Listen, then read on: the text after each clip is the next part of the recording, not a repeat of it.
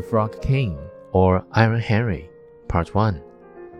In the old times, when it was still of some use to wish for the thing one wanted, there lived a king whose daughters were all handsome.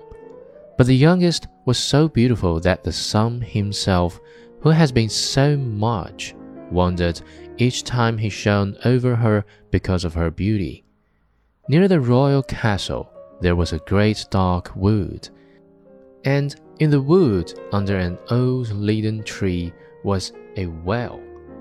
And when the day was hot, the king's daughter used to go forth into the wood and sit by the brink of the cool well.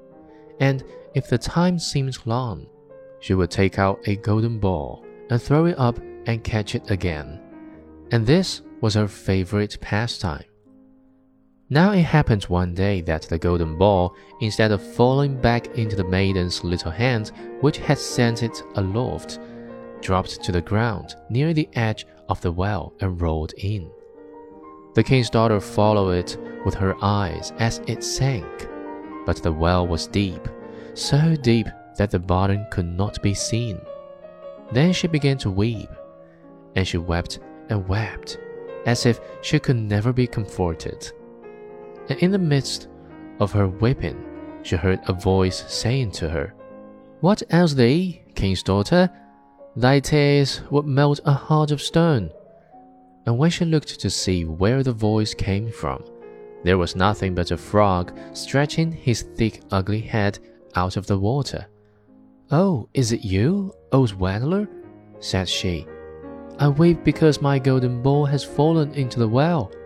Never mind, do not weep, answered the frog. I can help you. But what will you give me if I fetch up your bowl again?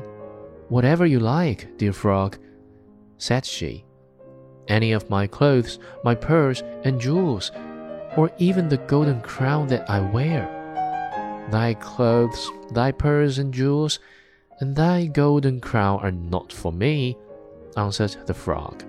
But if thou wouldst love me, and have me for thy companion and playfellow, and let me sit by thee at table, and eat from thy plate, and drink from thy cup, and sleep in thy little bed.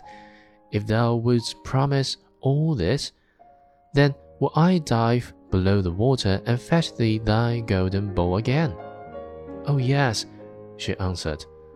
I will promise it all, whatever you want, if you will only get me my bowl again. But she thought to herself, What nonsense he talks! As if he could do anything but sit in the water and croak with the other frogs, or could possibly be anyone's companion.